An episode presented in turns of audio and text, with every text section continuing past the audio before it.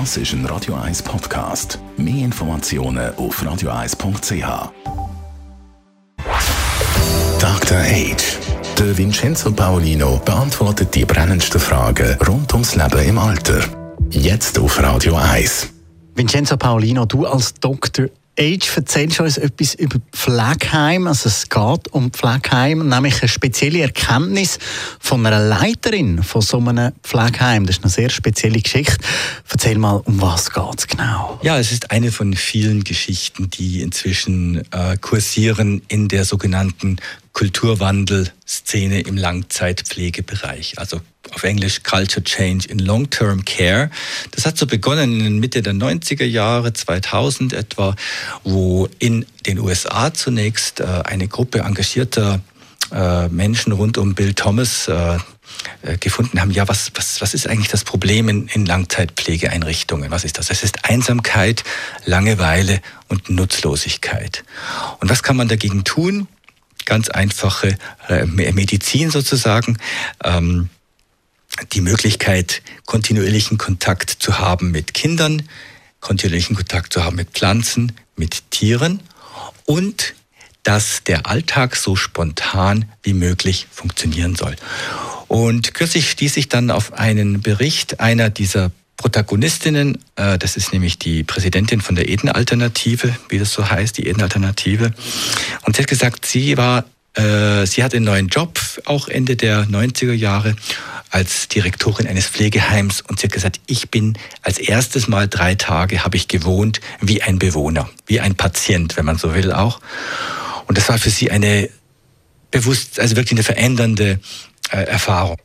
Was hat sie dann erlebt, wo sie so gewohnt hat wie ein Bewohner vom Pflegeheim? Sie hat es so erlebt, dass sie ihr Leben nicht mehr kontrollieren konnte. Es war laut, sie wurde am äh, sie wurde äh, aus dem Bett geholt am Morgen, in einen Aufenthaltsraum gefahren, wo die Mitarbeiter hektisch und betriebsam um sie herumgelaufen sind.